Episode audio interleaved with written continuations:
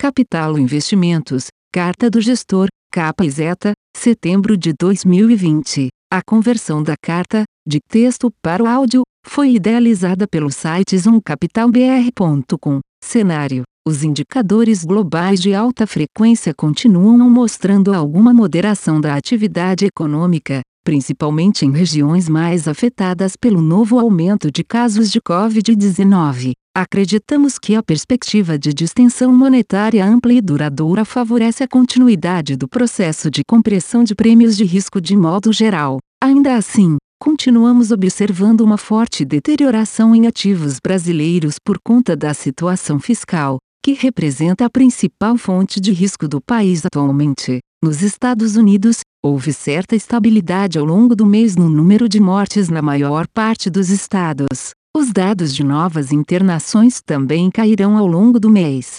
Indicadores de mobilidade e demais indicadores de alta frequência têm mostrado certa estabilidade na margem, indicando que o ritmo da retomada está se suavizando após vários meses de reversão mais forte. Por outro lado, os dados do mercado de trabalho, de consumo de bens duráveis e do mercado imobiliário continuam a apresentar melhoras significativas. Em relação à política monetária, o FOMC adotou um forward guidance explícito, afirmando que manterá a atual instância de política monetária até que sejam atingidas tanto condições de pleno emprego, quanto inflação em 2%, e a caminho de superar a meta de maneira moderada e sustentada. Quanto às eleições, as pesquisas seguem indicando liderança de Joe Biden tanto na votação nacional quanto nos estados mais relevantes, de modo que o candidato teria hoje importante vantagem no colégio eleitoral. As negociações no Congresso para um novo pacote fiscal foram interrompidas temporariamente após o anúncio recente feito pelo presidente Trump,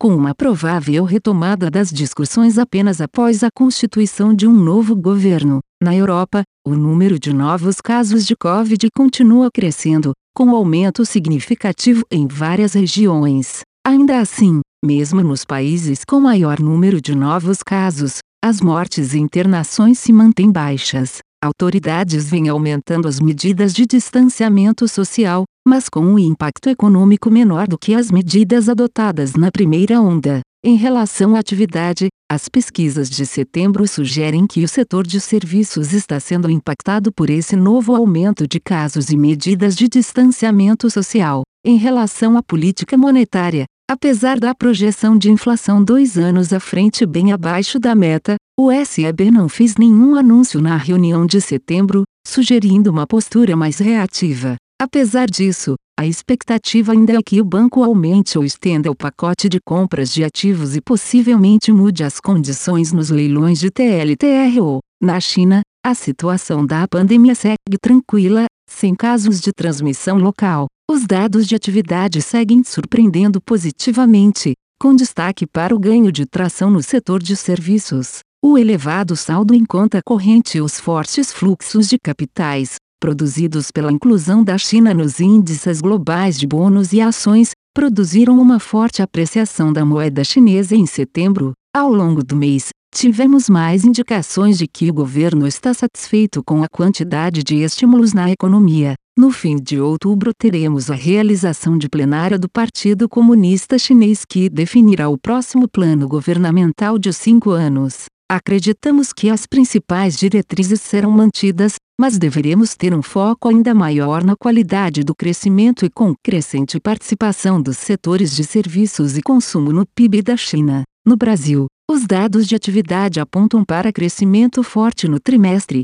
mas o mercado de trabalho segue muito fraco, com os dados de população ocupada muito próximos aos mínimos recentes. A inflação segue bastante pressionada, principalmente por alimentos e combustíveis, o contínuo aumento dos preços das commodities e a desvalorização do real tem nos levado a revisar lá para cima. Apesar disso, acreditamos que essas pressões são pontuais e que o elevado hiato do produto continuará produzindo um ambiente de baixa inflação nos trimestres à frente. O crescente risco fiscal e a dificuldade de financiar um novo programa social do governo é o principal risco ao cenário de retomada da atividade e de controle da inflação. Em relação à política monetária, acreditamos que, por ora, O BC manterá seu forward guidance, mas entendemos que poderá elevar o tom quanto à situação fiscal já na próxima reunião. Posições. Em renda variável, mantivemos posições compradas e de valor relativo em ações brasileiras e posições compradas em ações globais.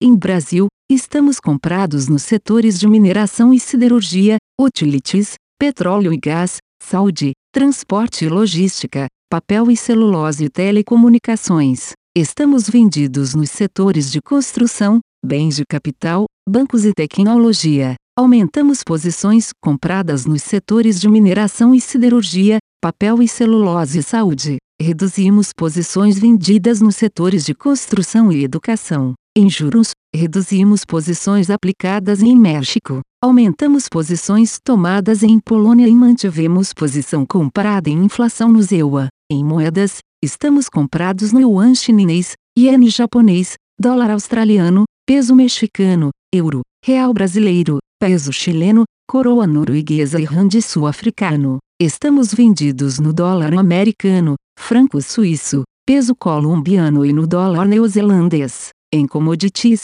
seguimos com posição comprada em ouro e composição de desinclinação na parte curta da curva de petróleo. Seguimos com posições vendidas em alumínio, níquel e açúcar, e composição de inclinação na curva de açúcar.